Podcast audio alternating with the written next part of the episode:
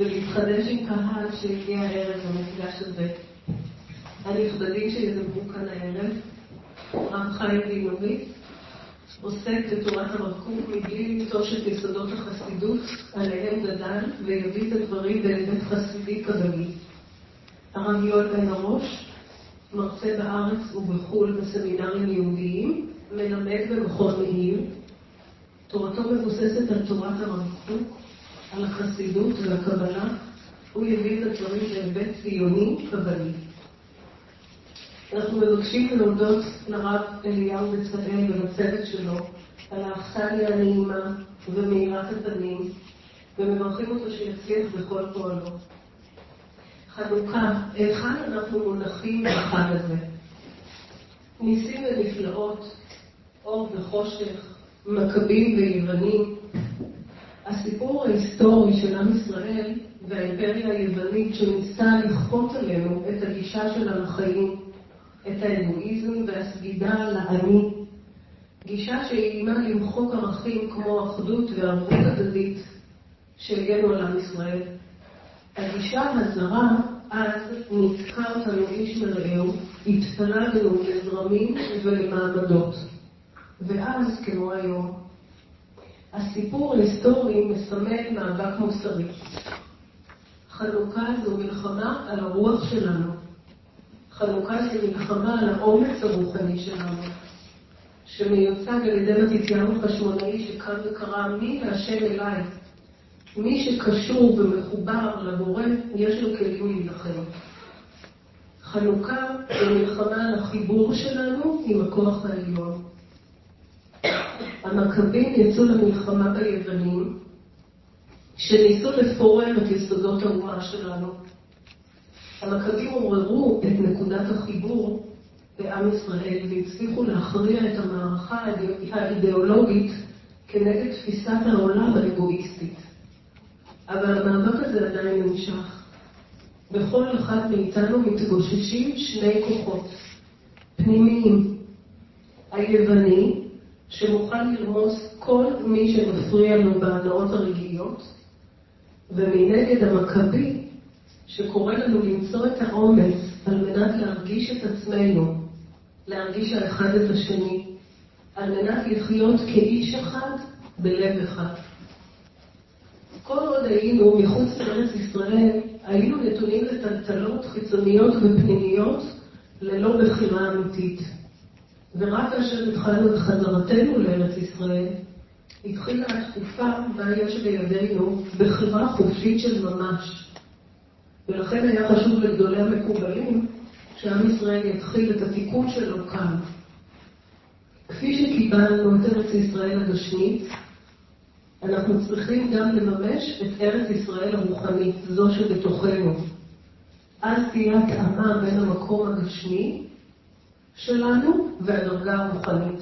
אז גם נהיה מאוזנים עם הקטע ונזכה לביטחון ולפריחה. ארץ ישראל התורה והאמונה כרוכים כולם בהתמסרות. וסיפור קטן על התמסרות ואור.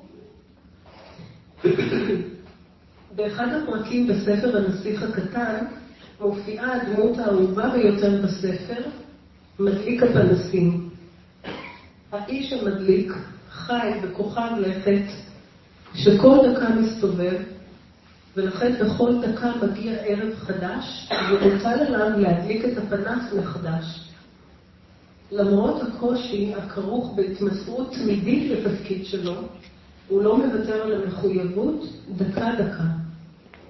והנסיך הקטן אומר עליו בליבו, מובטחני, הבהר הנסיך הקטן, כי כל האחרים בוז יבוזו לו לאדם זה, אך הוא היחיד מכולם שאינו מגוחך בעיניי.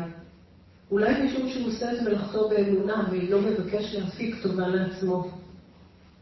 אנחנו צריכים לשאול את עצמנו, מהו האור של נר חנוכה עבורנו? להתבונן על החיים שלנו ולשאול מה באמת האור הגדול שאותו אנו מחפשים, שאליו משתוקקים ומוכנים להתמסר. הרבנים ידברו אה, כל אחד רבע שעה, אחר כך יהיה זמן לשאלות, ואחר כך סיכום. אז נפנה לרבנים. ערב טוב.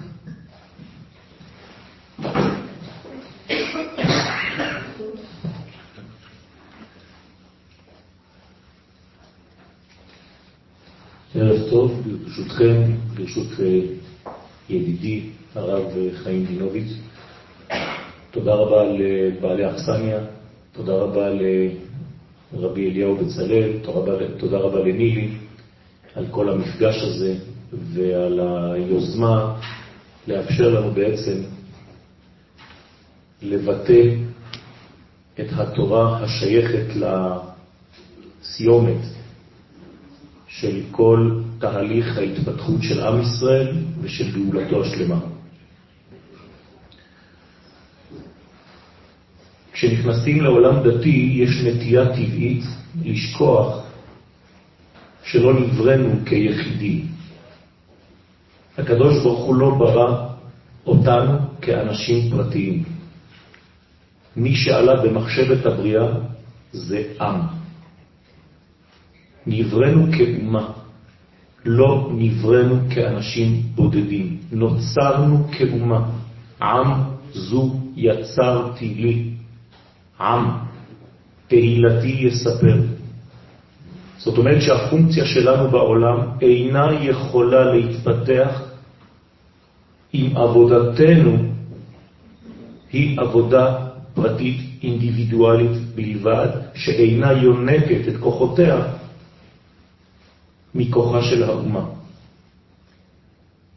ולכן לפעמים אני נפגש עם אנשים, ואנשים שבעצם שומרים תורה ומצוות, מגיעים איכשהו למסקנה שכל העניין שלנו פה בעולם זה בעצם לעשות את רצון הבורא כאנשים פרטיים, לקיים תורה, מצוות, לסיים את העולם, להגיע לשלב שנקרא עולם הבא, וכן הלאה.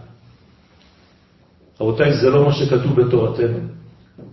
יש מגמה גדולה מאוד לבריאה. אם העניין שלנו כיהודים היה עניין פרטי אינדיבידואלי, הקדוש ברוך הוא לא היה מבקש מאברהם ללכת מהמקום שהוא היה נמצא בו אל הארץ כדי לעשות ממנו ואעשך לגוי גדול. שהרי אם זה היה דבר דתי, אברהם היה יכול בהחלט להישאר במקום שהוא נמצא בו ולהמשיך להניח תפילין לאנשים בבוקר ולהדליק נרות חנוכה ברחוב. אז למה לשלוח אותו? הרי הוא יכול היה לעשות עבודה מאוד גדולה, ודרך אגב, הוא כבר התחיל לעשות עבודה כזאת. כנראה שזה לא מה שהקדוש ברוך הוא רוצה, זאת לא המגמה. המגמה היא ללכת אל המקום המיוחד שממנה אנחנו הופכים להיות בעצם גוי גדול. בשביל מה? המשך הפסוק, ונברחו בך כל משפחות האדמה. זאת אומרת שהפונקציה שלנו היא בעצם להאיר את העולם, להאיר לעולם מערכי הקודש וזה בלתי אפשרי כנראה כבודדים. חייבים לעשות את זה כאומה, איפה? בארצה. איך אני יודע שאנחנו לאומיים? פשוט מאוד, בשורש כבר, בבטנה של רבקה אימנו, אנחנו מוגדרים כלאום, ולאום מלאום יאמץ, ורב יעבוד צעיר. לא מדובר בשני אנשים בודדים שהולכים להתקוטט. מדובר בלאומיות. לא אנחנו המצאנו את זה. התורה זו נבואה. הקדוש ברוך הוא מגדיר אותנו כלאום, כעם. הנה עם יוצא ממצרים. בשביל מה? בשביל להגיע למקום שממנו ניתן לראות ולהראות את ערכי השם בעולם. אותו הדבר אפשר לומר על יציאת מצרים. למה לצאת ממצרים? אתם חושבים שבמצרים הייתה עבודת פרך כמו שאתם רואים בסרטים? זה רק בשלב האחרון. בהתחלה זה לא היה ככה בכלל. היה נעים מאוד לחיות במצרים. ואם המגמה הייתה להיות אנשים דתיים בודדים, היינו יכולים להקים בתי כנסיות, בתי מדרשות. וחיים יהודיים מאוד מאוד מצליחים ופורחים במצרים. זאת לא המגמה. והוצאתי, ולקחתי, וגאלתי.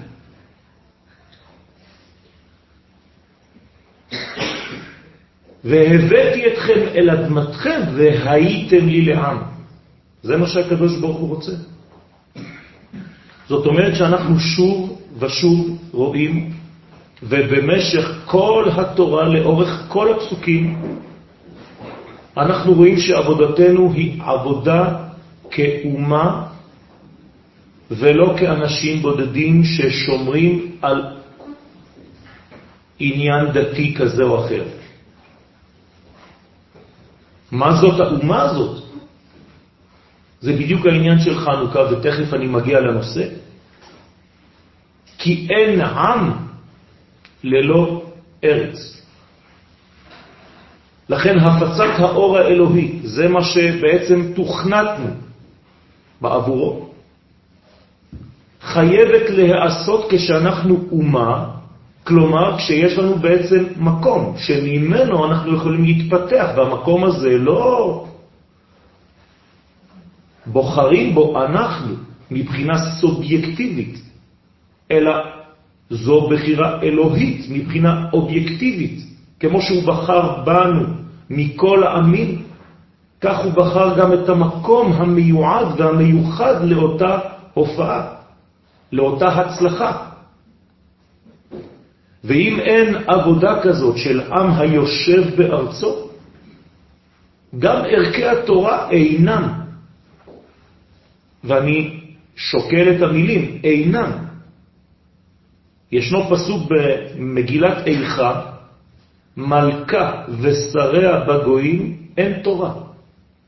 והגמרא במסכת חגיגה אומרת, אין לך ביטול תורה גדול מזה. שמה? שאין מלכות בישראל. שאין אוטונומיה. שאין שלטון יהודי בארץ ישראל. אין תורה. זאת אומרת שיש לנו כאן קושי. והקושי צריך לדעת להתמודד איתו. אמנם היו תקופות גלותיות, אבל זה לא אידיאל. אסור להפוך את התקופה הגלותית לאידיאל. צריך לדעת מהי המגמה וחז ושלום לשכוח אותה. וזה בדיוק מה שרצו היוונים. אז כששואלים אם חנוכה הוא דתי או לאומי, בוודאי שכמו כל החגים בשנה, כל החגים הם לאומיים. למה? פשוט כי הם שייכים לאומה. הם חגים שנולדו בגלל שנעשינו לעם. הם חגים שהתחילו ביציאת מצרים, באביבו של עולם. ולכן כל מה שאנחנו עושים בגלל שייכותנו לאומה הזאת, אפילו במצווה מאוד פרטית, אינדיבידואלית, שאני מניח תפילין. הרי אני מניח תפילין בגלל שנולדתי לאימא יהודייה ששייכת לעם ישראל. אני מקיים את המצווה, לא המצווה עושה אותי ליהודי. אני קודם כל שייך לאומה ולכן אני מצווה במצוות. מעולם לא ראינו מצווה שעושה בן אדם. האדם עושה מצוות אם הוא שייך לעם ישראל. אם אנחנו לא מבינים את היסודות האלה, אנחנו גם לא נבין את הקשר בין רוח לחומר. ויש לנו כאן דוגמה מאוד מאוד מעניינת של משפחת כהנים. כהנים משבט לוי, אין משפחת כהן, כן? כהונה זו פונקציה, לכהן. המשפחה שממנה יוצאים הכהנים הם משפחת לוי, והלוויים על מה הם אמונים? על מסירת התורה לעם ישראל. זאת אומרת שמדובר באנשים מאוד מאוד קשורים לקודש. אז אני שואל שאלה פשוטה, אנשים שקשורים לקודש יוצאים למלחמה? יש לנו דוגמה, חנוכה זה מה שקרה. המכבים, החשמונאים, אנשי קודש, יוצאים למלחמה. אולי לעניין של שעה. אבל בשביל מה? כדי להחזיר שלטון יהודי בארץ שעבד. זאת אומרת שיש לנו כאן מגמה מאוד מאוד גדולה. הם לא פחדו מלקחת נשק בבוא הזמן כשהיה צורך בדבר הזה. לא בכדי רוב הישראלים קשורים לחג החנוכה, כי הם מרגישים בו לא רק את הפן הדתי, הניסי, אלא מרגישים גם את הגבורה הלאומית, את הניצחון של קומץ של אנשים על אימפריה שלמה. בוודאי שכל המלחמה הזאת כלולה מקודש. בוודאי שהלאומיות של ישראל אינה לאומיות כמו אצל אומות העולם. זו לאומיות של קודש. זו לאומיות שמכילה את ערכי הקודש. ולכן הלאומיות בישראל היא דבר הכרחי. אני קודם כל יוצא למלחמה, וברגע שניצחתי את המלחמה יכולתי להיכנס לבית המקדש ולמצוא את פח השמן שנותר. אם לא היינו מנצחים, לא היינו נכנסים. לא היינו מוצאים שום פח שמן ולא היינו מדליקים את המנורה. איך הגענו בכלל לבית המקדש? היינו צריכים לכבוש מחדש. אז מעבר לפן הניסי, האורי, יש כאן מגמה לא מבוטלת של מאמץ וניצחון מדיני. בשביל מה? כדי להחזיר לעצמנו קודם כל את הזהות, כדי להחזיר לעצמנו את הזיכרון, כדי להחזיר לעצמנו את המהות שבגללה, שבשבילה נבראנו. הבעיה אצל הדתיות, בדרך כלל, היא שקשה לה עם כל מה שנראה גשמי וחומרי. אתם יודעים שאם תסתכלו על החנוכיה, יש בעצם קנים בבית המקדש, ועל הקנים יש להבות. חכמי הקבלה אומרים שהקנים והלהבות זה קין והבל. קנה זה קין, להבה זה הבל. ומה קרה בהיסטוריה? הבל רצה להרוג את קין, קין קם על הבל והרג אותו. במילים פשוטות, הרוח רוצה להרוג את החומר, קשה לאנשים הרוחניים להתעסק בחומר, קל וחומר לצאת לקרב, וקשה לאנשים המאוד מאוד פרקטיים, גשמיים, מלקבל ערכים של אור. וחנוכה בא להשלים. להבה וקנה, הבל וקין, ביחד. אם אתה לא מבין את היסוד הזה, את הסוד הזה, אתה לא מבין שום דבר. בלי הקנה, בלי הכלי, אין הבל, אין להבה. ובלי להבה אין עניין בכלל. על מה יחול הקודש? אתם יודעים למה קוראים לחול חול? כדי שהקודש יחול עליו. זה לא סתם מילים. אתם יודעים על מה אומרים הלל?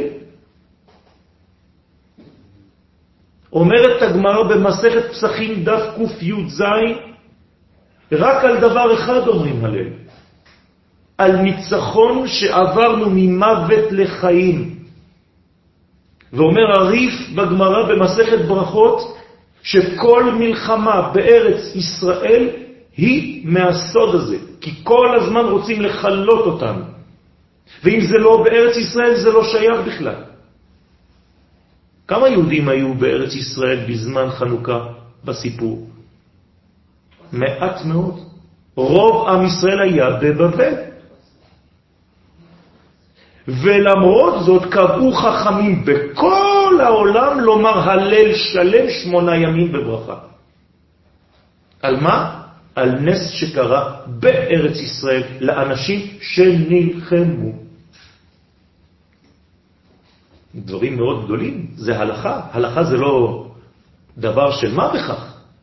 לומר הלל זה להגדיר, להיות מסוגל להודות. על כך ועוד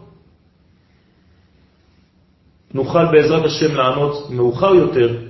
אני מיד מעביר את המיקרופון לידידי האהוב, הרב חיים דינוביץ'.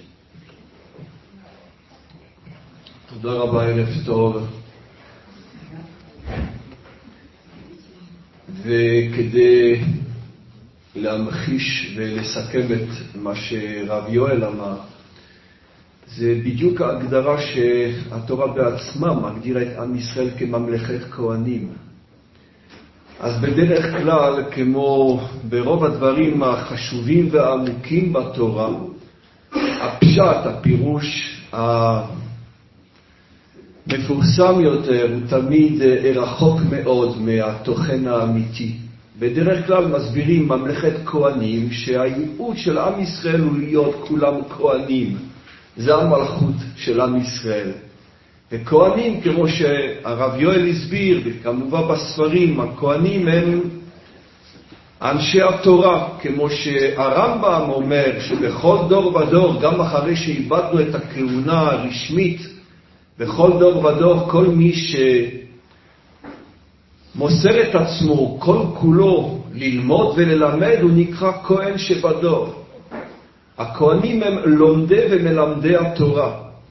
אז לפי הפשט המפורסם, ואני מוסיף ולוקח את האחריות, הזיוף המפורסם, שמלמדים אותנו שאנחנו צריכים, צריכים כולם להיות כהנים, אבל זה בוודאי לא ההגדרה הנכונה. ממלכת כהנים, הכוונה היא שהכהנים, דווקא אנשי התורה, חייבים לדאוג לגידול וחיזוק המלכות. תורה שלא דואגת, שלא אכפת לה ממלכות ישראל, זאת לא תורה. בדיוק ההפך ממה שבדרך כלל מסבירים ומלמדים אותנו. נהיו כולנו כהנים. לא. כהנים שדואגים למלכות. תורה ומלכות.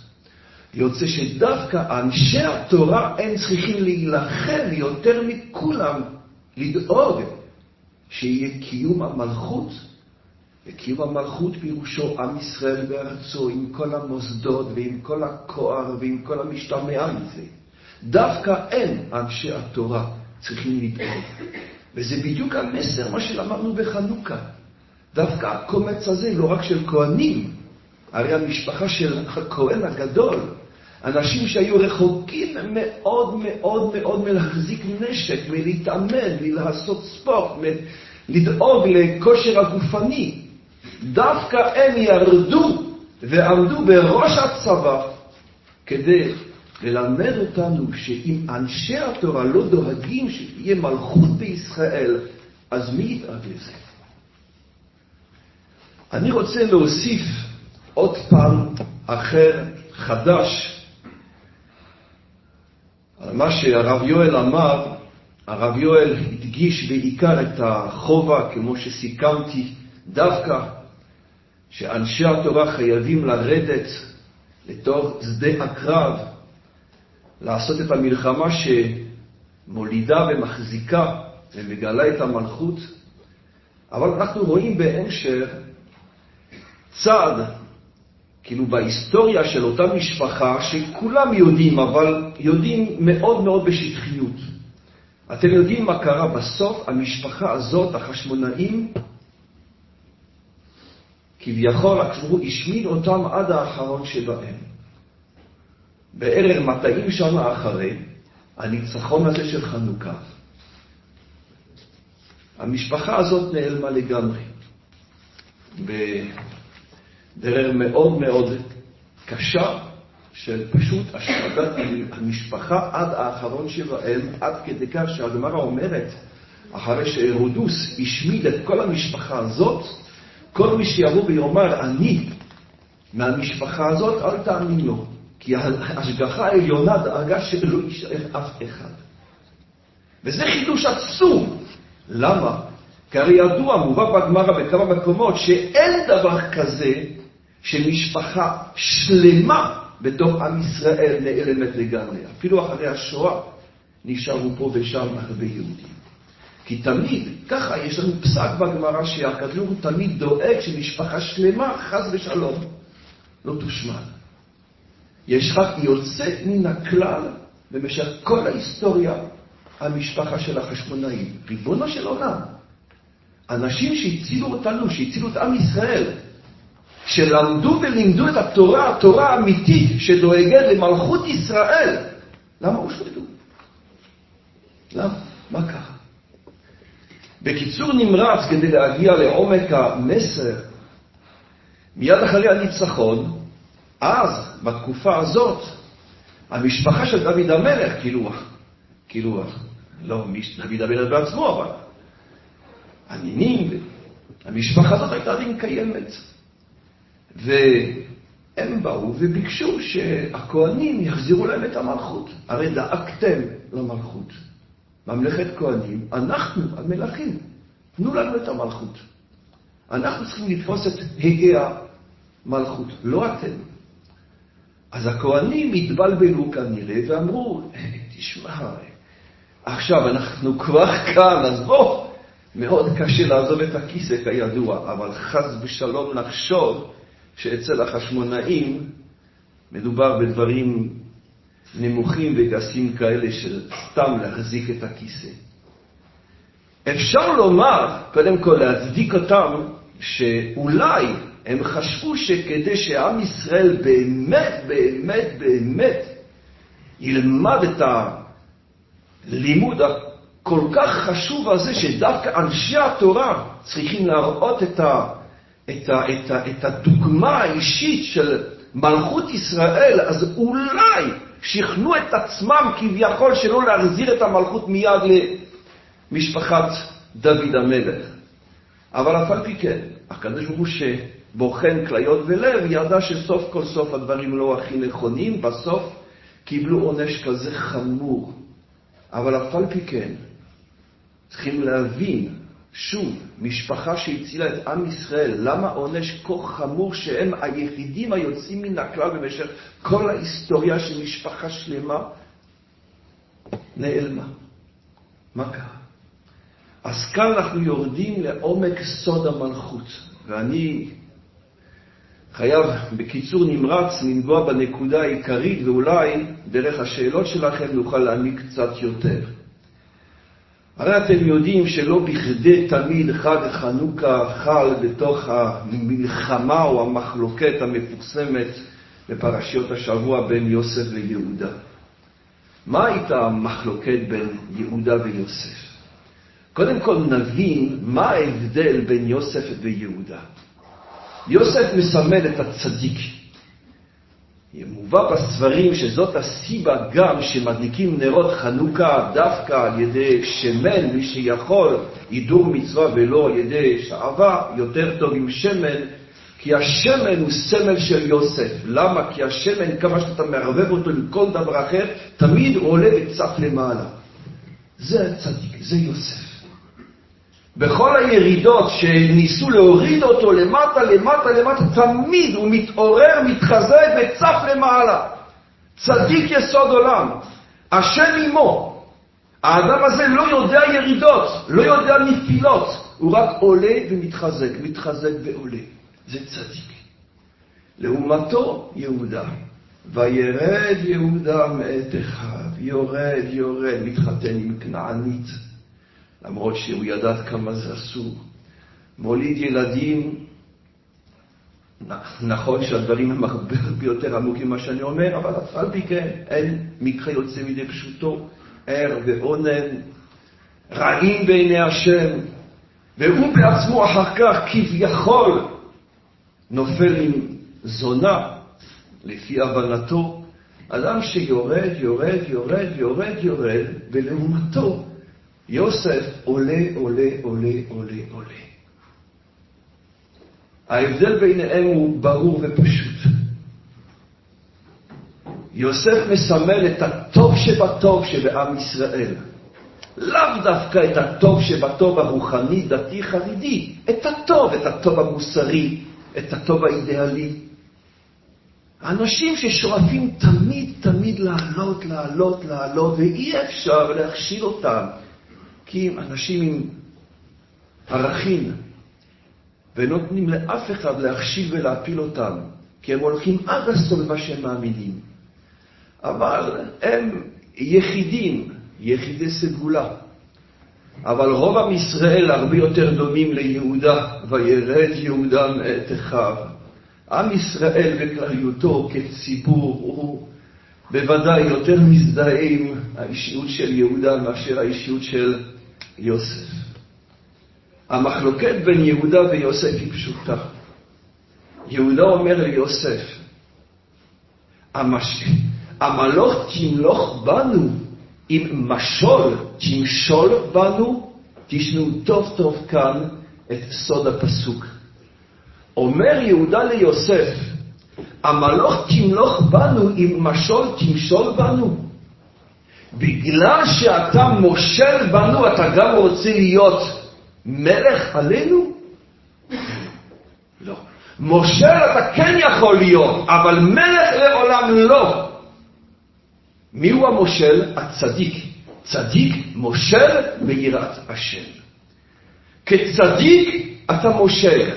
מושל מלשון משל. אתה דוגמה. אתה הדוגמה שכל יהודי צריך, צריך לראות. אתה בבא סאלי, אתה הרב חיים קניבסקי, אתה הרבי מלובביץ', אתה הרב קוק, אתה הצדיק שבכל דור ודור. אתה המושל, אתה המשל, אתה הדוגמה. אבל לא בגלל שאתה המושל, אתה המשל, אתה הדוגמה, גם מלוך תמלוך, אתה רוצה גם להיות המלך? זה לא. כי הרי כל מעלה, אפילו הגדולה ביותר, אפשר לומר גם כל שכן הגדולה ביותר, נושאת בתוכה גם את החיסרון שהוא לעומת המעלה. מידה טובה תמיד נושאת בתוכה מידה רעה שנובעת דווקא מהמידה הטובה. והצדיק, כצדיק, מאוד מאוד מאוד קשה לו להבין את הסוד של המלכות.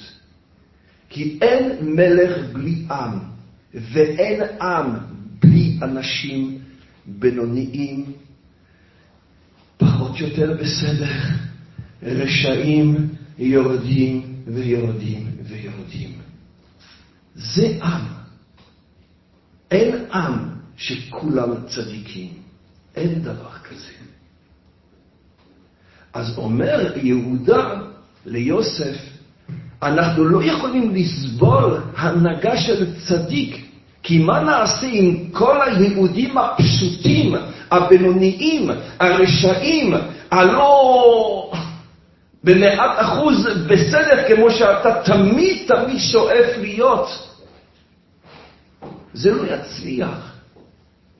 הם צריכים מנהיג שיודע לסבול, להבין את החסכונות, את השפלות, את הקטנות שיש גם בתוך העם הזה. כי אם נבוא רק עם רעיונות גדולות, גדולים מאוד, אנחנו נהרוס את העם הזה. מושל כן ולא מלך.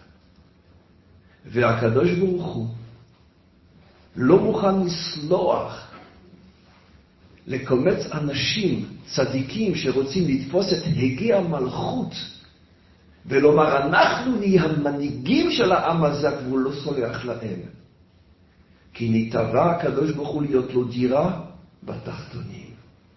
אם הקדוש ברוך הוא לא היה מצמצם את עצמו, לא היה משפיל את עצמו, אם הוא לא היה יורד למטה למטה, הוא לא היה בורא את העולם, ובוודאי לא בורא את עם ישראל.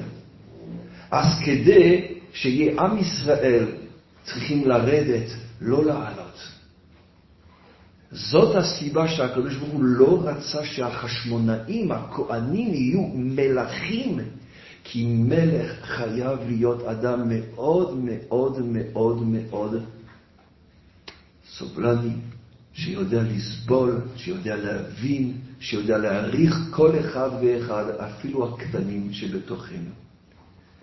כדי לסכם ולחבר את מה שאספתי ומה שהרב יואל אמר, ואז תוכלו לשאול שאלות, כמו כל דבר בתורה יש תמיד פן אחד ובדיוק ההפך. מצד אחד הרב יואל הסביר שדווקא אנשי התורה צריכים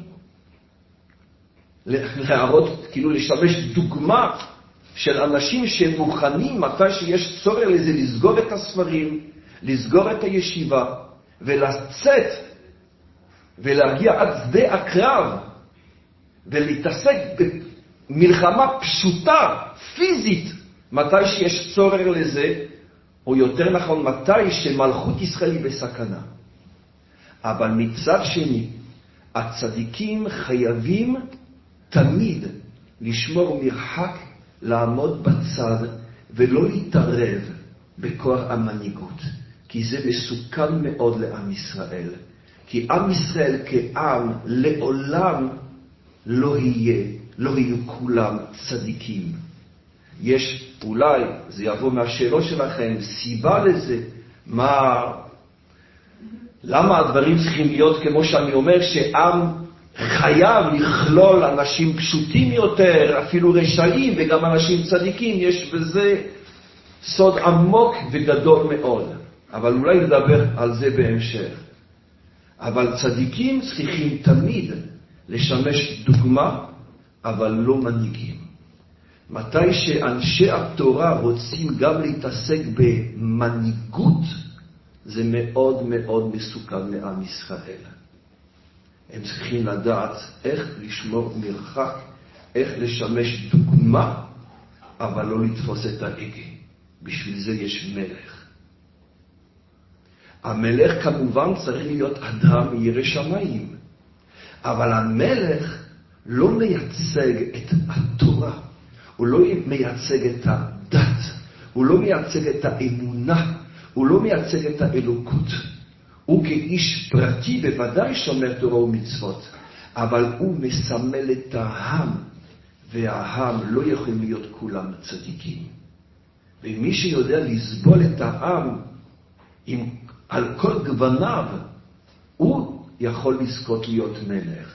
לא הצדיקים, שדווקא מפאת גדלותם וקדושתם, קשה להם להבין את המושג של פשוטים, רשעים וגם אפיקורסים, כי זה מה שהעם כולל בתוכו.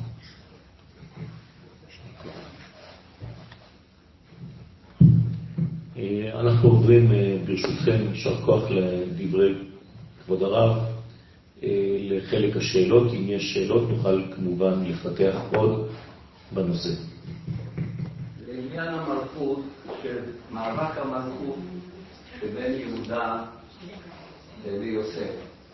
המקרא מכוון אותנו דווקא שהמלכות היא של יהודה. מדוע? משום שמה בצע כי נערובת אחים את יוסף? ההצלה באה מצד יהודה, ועל כך אביו בארץ בבית אומר, יהודה, אתה יודוך אחיך. ההודיה הזאת היא הודיה בהמשך אחרי המאבק עם המלאך, שהקדוש ברוך הוא אומר לו, ומלאכי ממך יצאו. מי הוא המלך? לא יוסף. הזוהר אומר שבשל גאוותו של יוסף, על אחד נתלה ממנו המלוכה. ויהודה הוא שזוכה בכך, כי תשע דורות, תשעה דורות, לאחר הזיווג שלו עם תמר, תקום מלכות בית דוד. זה שאלה לכבודו, או פירוש, ולרב יואל, לגבי העניין של שני לאומים בנערייך, שני לאומים, לאום אחד ברור כעם, יש לו את ארץ ישראל. ניתן להבין ברמז מרבקה, כשמדובר על שני לאומים, איפה הלאום השני? איפה מקומו? יש קונטרדיקציה בתורה. אנחנו יכולים להבין מרבקה שגם הלאום השני יש לו מקום. מצד שני, כשהקדוש ברוך הוא מדבר על עניין כיבוש הארץ כמצווה לנקות אותה, אחרת לגבי התושבים מסיקים יהיו בעיניך.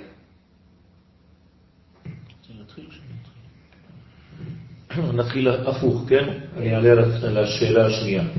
כבודו דיבר על שני לאומים, וכבודו קצת חיבר את הלאום השני לישמעאל. אבל בתורה זה לא כתוב, זה עשיו, זה לא ישמעאל. לא, לא, זה לא אותו דבר. זה לא אותו דבר. זה משמעותי מאוד, כי בעצם דווקא לעשיו יש מקום בעולם. לישראל פחות. אנחנו צריכים להילחם על זה. כל ישראל יש להם חלק לעולם הבא. הבעיה שלנו זה העולם הזה. ולכן אנחנו צריכים לעשות הכל כדי להשיג גם את המדרגה הזאת. את מי מברך יצחק? לא חשוב לו. הוא כאילו עוצם את העיניים, אומרים שהוא עיוור. זה לא משנה. הוא מברך את מי שיש לו את שני הדברים יחד. הכל כל יעקב והידיים ידי עשיו. אם יש לו גם קול של יעקב, קדושה אלוהית, וגם ידיים שיודעות לעסוק בעולם הזה, את זה אני מברך, לא אכפת לי מזה. זה העניין של עם ישראל. זאת אומרת שכל המגמה שלנו זה דווקא להביא את השמיים, להוריד אותם, ולא לעלות לשמיים. ולצערנו כל אדם במרכאות דתי בינוני חושב שהאלוהות היא בשמיים. הכל עניין של התעלות, של בריחה מהארציות, של זלזול בחומר.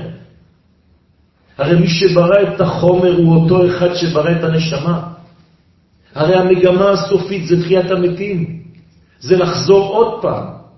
הרי העניין של המשיח זה אני ורוכב על חומר. אז בשביל מה אתם בורחים מהחומר? למה כל כך מפחיד אתכם החומר?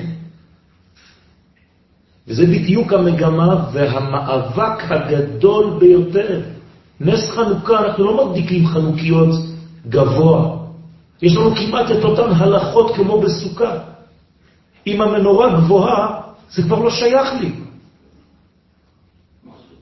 כמו הסוכה, למעלה מראייתו, מהשגתו של האדם, זה לא מעניין אותי. אז להדליק חנוכיות בגובה של 20 מטר זה לא מעניין אותי. אני רוצה שהאור דווקא ירד כמה שיותר קרוב לאדמה. זה הסוד הגדול של חנוכה. ולפי הקבלה מדליקים חנוכיה מאוד נמוך. אמנם לא מתחת לשלושה טפחים, כי עדיין האור האלוהי לא יכול, אבל יש יום אחד בשנה שהוא כן יכול, בל"ג בעומר. אצל רבי שמעון בר יוחאי בזוהר הקדוש, זאת המגמה האידיאלית הסופית. האור העליון ייגע באדמה. הוא ייגע בארציות, כי לא תשכח מפי זרעו. זה החינוך של חנוכה אמיתי. לכן אסור לנו וצריך להפסיק עם כל העליות למיניהן. כל היהדות זה עניין של הורדה, של נתינת מקום לזרימת הקודש בעולמנו. אין לי לאן לעלות. לעלות זאת עבודה זרה. זאת הגדרה שלי איפה נמצא האל, חז ושלום. אני פשוט צריך להיפתח ולתת לו לזרום דרכי. זה מה שאני צריך לעשות, לא להפריע לו.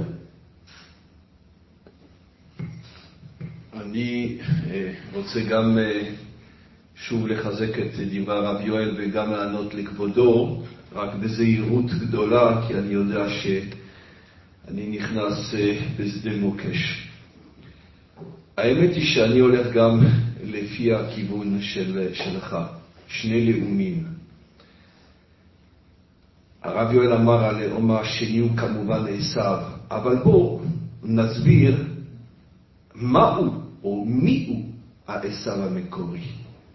לא כמו שאנחנו חושבים היום, האיטלקים, הרומאים, העולם המערבי וכולי, שזה כבר מה שיצא, אבל העשיו המקורי נקרא בגמרא אין ספור פעמים ישראל מומר. ישראל מומר. הגמרא, כאילו התלמוד, מסרב בתוקף לקרוא את עשיו גוי, כמו שאנחנו כמובן מבינים. הוא ישראל, לא רק יהודי, ישראל מומר. נראה עוד מעט על מה חז"ל מתכוונים כשמוסיפים על ישראל מומר. יש לדוגמה, אבל אני הולך מהר מאוד כדי לא להכביד, יש בגמרא מסוימת ששם החז"ל דנים בדיני ירושה אצל הגויים, אם כמו אצלנו בן יורש את אביו.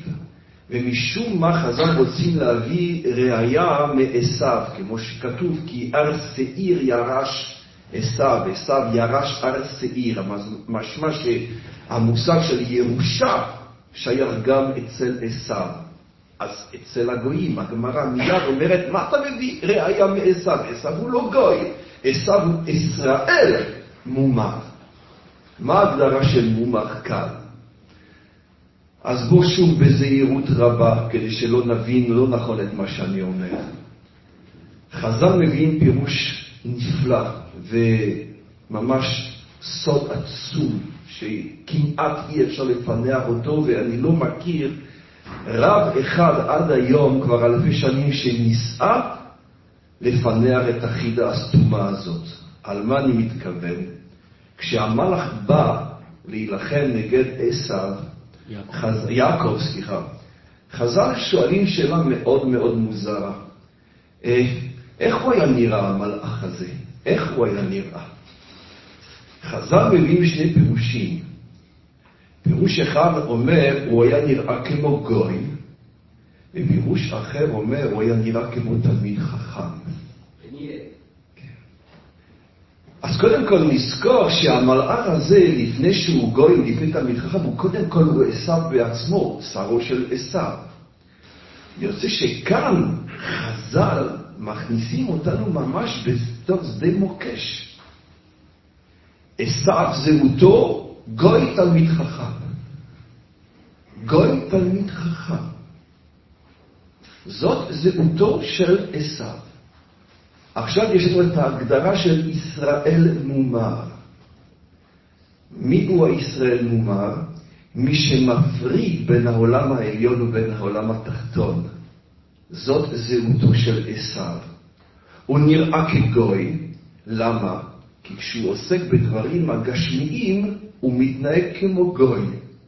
והוא נראה גם כתלמיד חכם, כי כשהוא עוסק בדברים רוחניים, הוא שוכח לגמרי שיש גם עולם אחר, לא רק את העולם הרוחני.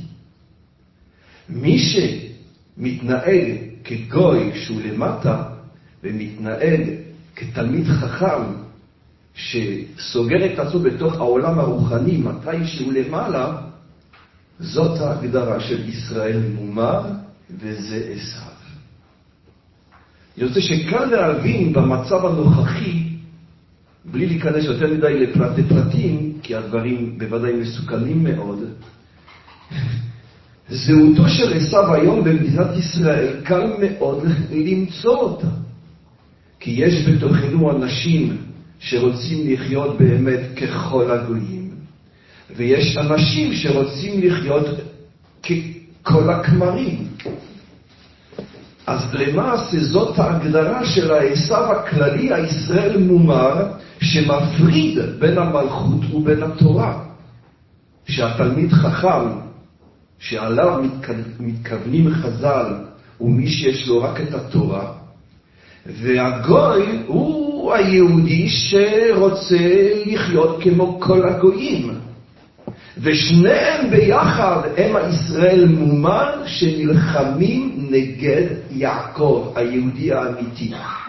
כי היהודי האמיתי, כשהוא רוצה לחבר תורה ומלכות, אז התלמיד חכם שהוא עשיו אומר לו, מה אתה מביא לנו את המלכות כאן?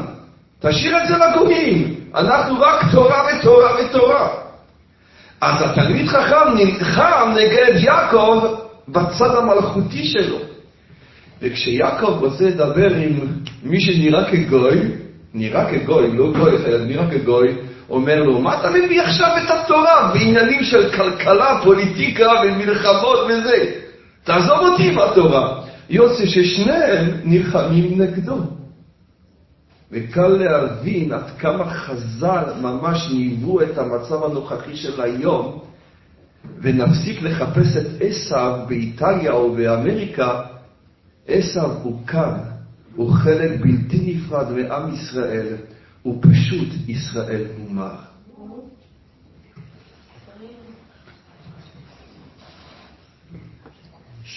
עוד שאלות? כן. על מה שאמרת, למדנו שיש ירידה למען עלייה. אז למה אתה אומר שמה לחפש העלייה? צריך לרדת. ופה, במשפט הזה, אומרים שהירידה זה למען עלייה. כן? המושגים של ירידה ועלייה הם לא מושגים של אה, כיוונים כמו שאת נותנת עכשיו. לעלות לארץ ישראל זה לרדת אל החומריות שלה. זו נקרא עלייה. כלומר, העלייה הכי גדולה זה שאני מסוגל לתרגם ערכים של אינסוף בעולם הזה, מבלי לאבד את הערכים של האינסוף, וזה הולך בכיוון של הרב. אנחנו אף פעם לא מפרידים בין קודש לחול, אנחנו רק מבדילים. ההבדלה במוצאי שבת היא לא הפרדה. מי שמפריד, מת. יש מדרש מאוד לא מפורסם. הקדוש ברוך הוא מדבר עם הצדיקים, צדיקי כל הדורות, לא יפה עשיתם, ששמרתם תורתי ולא שמרתם מלכותי. התעסקתם בתורה ושכחתם להתעסק במלכות. כל האומר אין לי אלא תורה, אפילו תורה אין לו. זה בדיוק מה שאנחנו לא מבינים. ולכן כל העניין כאן הוא עניין מאוד מאוד סבוך, מאוד עמוק, והוא בעצם, אם נצליח לפענח את היסוד הפנימי שלו, זאת הגאולה השלמה. הגאולה השלמה חייבת להיות כוללת. הגאולה השלמה לא תתייחס לשמיים כאל שמיים בלבד ואל הארץ כאל ארץ בלבד. כשנעסוק בארץ נהיה בשמיים, וכשנעסוק בשמימיות נהיה בארץ. זה הסוד המנצח. יש לי פסקה של הרב קוק, זצ"ל בעדר היקר.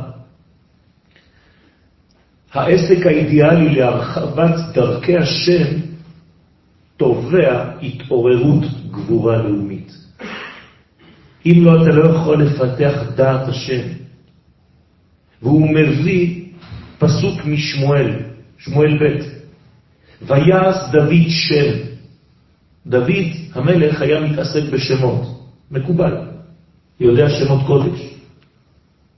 אבל בזכות מה? אומר הטקסט, ויואב על הצבא. יואב בן צרויה היה נלחם בזמן שדוד היה עוסק בקודש. והגמרא בסנהדרין מ"ט אומרת שסייעו זה לזה בשמירה על ישראל. את זה שכחנו היום. זה או-או, וכאן זה זה וזה. זה בדיוק העניין של חנוכה. זה החינוך. החינוך לגלות אור אין סופי. הנרות הללו קודש הם, לא קדושים. קודש, מקור, לא חנות. מקור, קודש, לא קדוש. ואיך הם נמצאים בבית שלי? הקודש ירד כל כך נמוך? כן. תתרגל לחיות בעולם הזה עם מדרגה שמינית, של אינסופיות, של נשמתיות. אם אתה לא יודע להיות סולם מוצב ארצה וראשו מגיע השמיימה, אתה לא תצליח להיות ישראל אמיתי.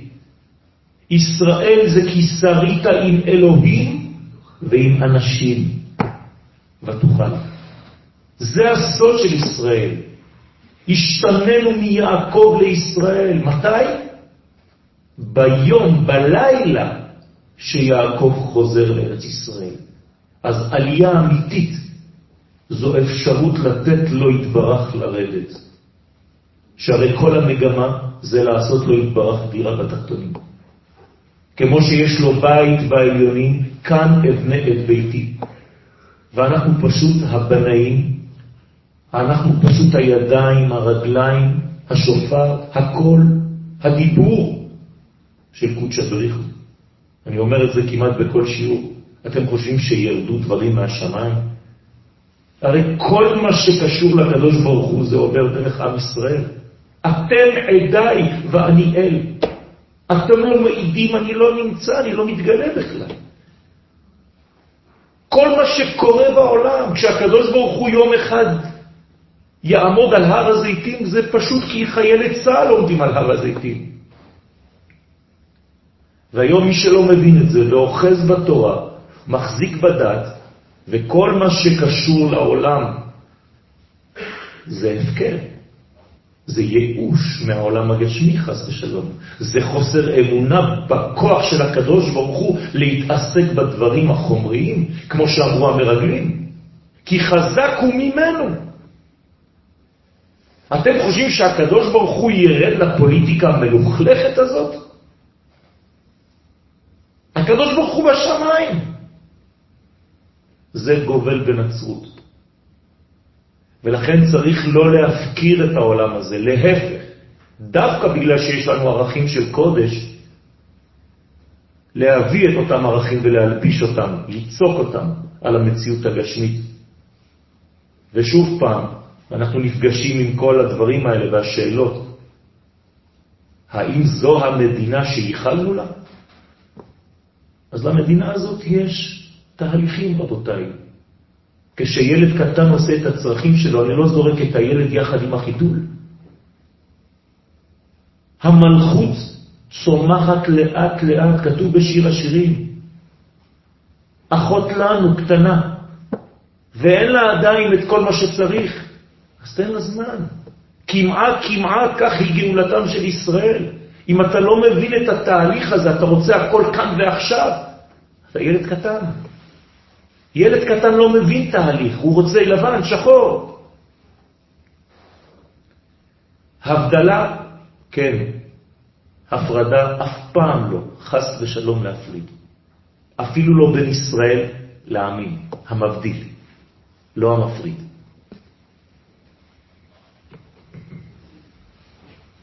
רק משפט אחד אני מוסיף על מה שהרב אומר. זאת הסיבה גם שהבדלה וקידוש עושים שניהם על כוס יין, להראות שזה אותו עניין. גם כשאתה נכנס לתוך הקודש, גם כשאתה יוצא מן הקודש, נכנס לתוך החול, אותו כוס, אותו יין, כמעט אותה ברכה. לומר שאצל היהודי, לבוא מחול לקודש או לצאת מקודש לחול, זה אותו עניין. הבדלה, כמו שהרב יואל אמר, אבל לא הפרדה. כוס אחד גם לקידוש וגם להבדלה. יש עוד שאלות, לא מסכם. אז נסכם.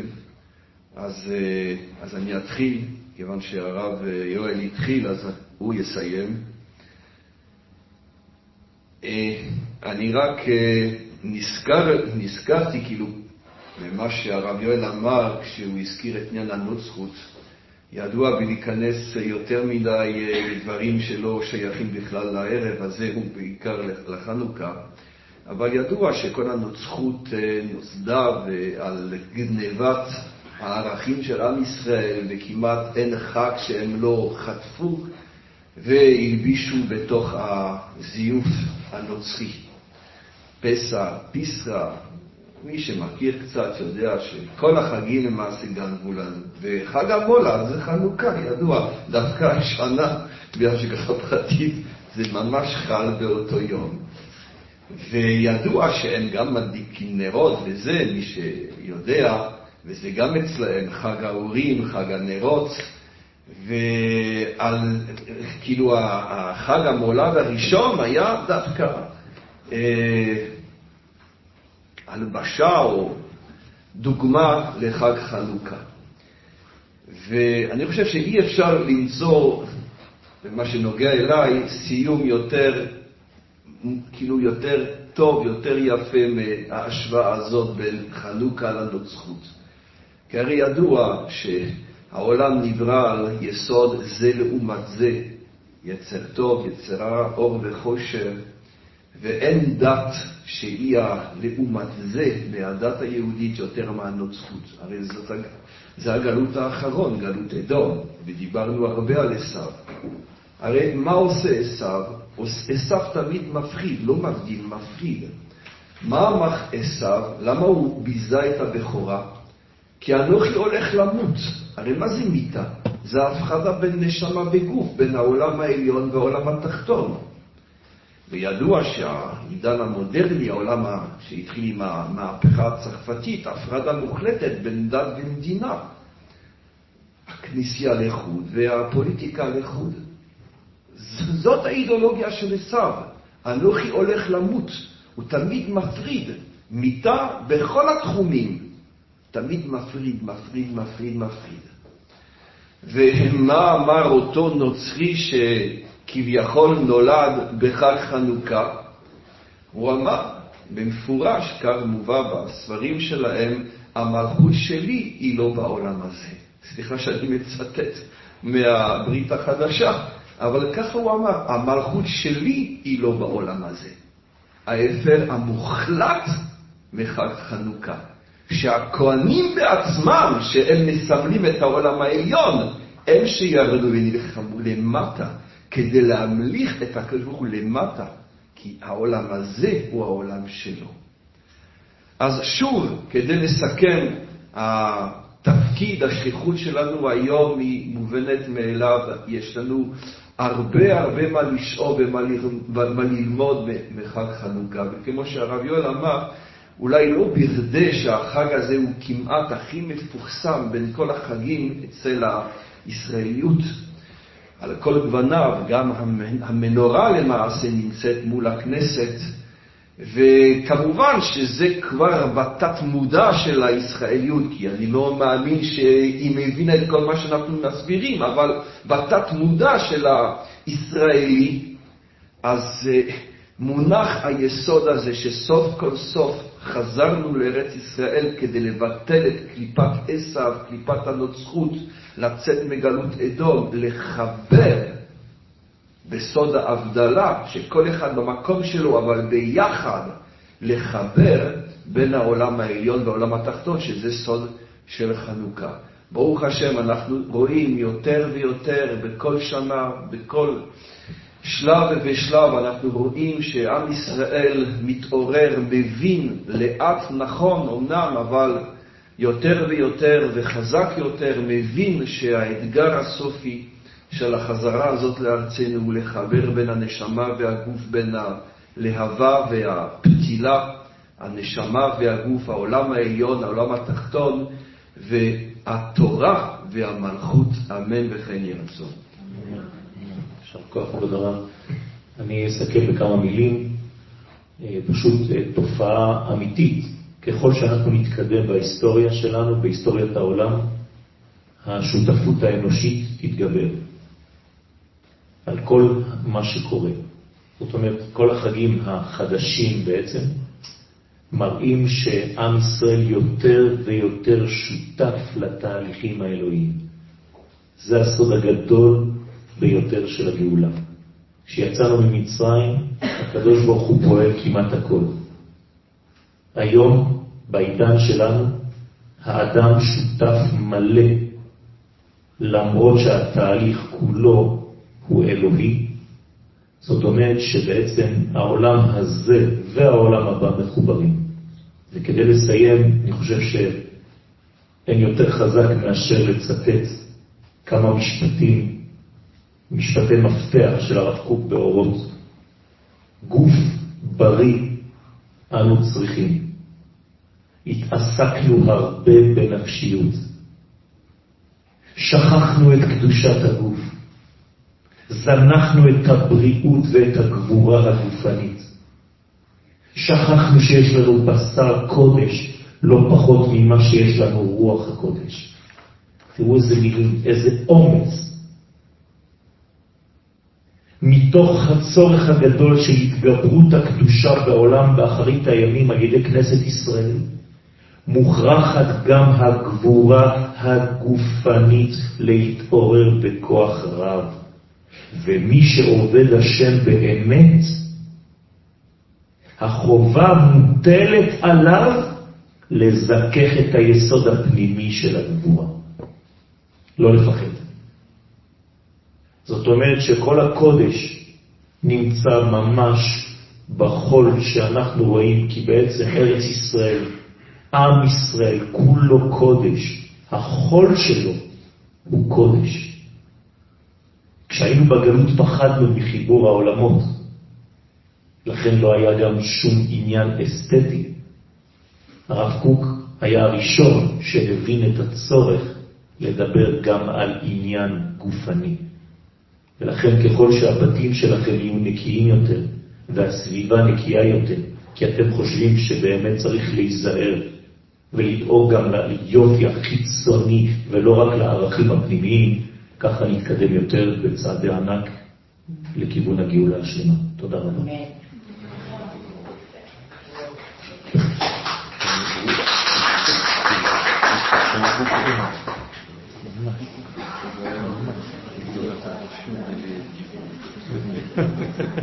תודה רבה, באמת שמחתי. בעזרת השם.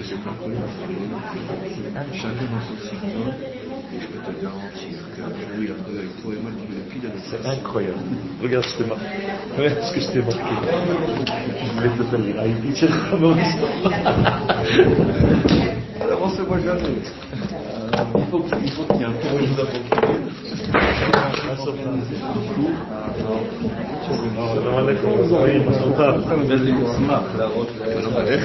Quel plaisir de te voir, comment ça va Ça va Ça va très bien. Avec les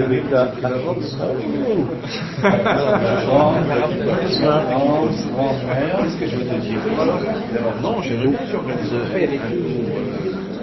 tu veux pas en hébreu Pas toi. Comment ça va Ça va, ça va. Ah ouais.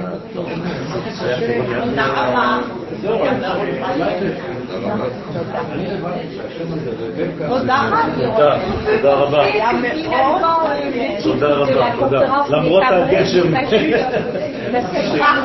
שהבחין, כן, אבל הוא הבחין כנראה כמה אנשים.